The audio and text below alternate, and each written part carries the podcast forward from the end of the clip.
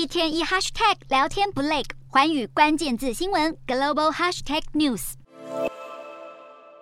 在众人围绕下，美国总统拜登在八月签署行政命令，实施规模高达五百二十七亿美元（大约新台币一兆六千两百亿）的晶片法案，为美国的半导体晶片制造和研发提供补贴，希望可以培植美国国内半导体产业，并力抗中国。根据商务部的规划，最晚明年二月开放业者提交申请，并可能在同年春季前开始拨款。美国商务部六号表示，打算利用两百八十亿美元经费，以补贴和贷款的方式，帮助业者设厂来制造、组装、封装全球最先进的晶片。另外，一百亿美元经费将致力于扩大制造较成熟制成的晶片，用在车辆和通讯技术、专业技术以及其他产业的供应商。而一百一十亿将投入半导体产业相关的研发。晶片法案规定，接受政府资金的公司至少十年内不能在中国或其他受关注国家进行新的高科技投资。因此，美国商务部表示将仔细审查领取补助企业的资金来源，违规业者必须退退还补助。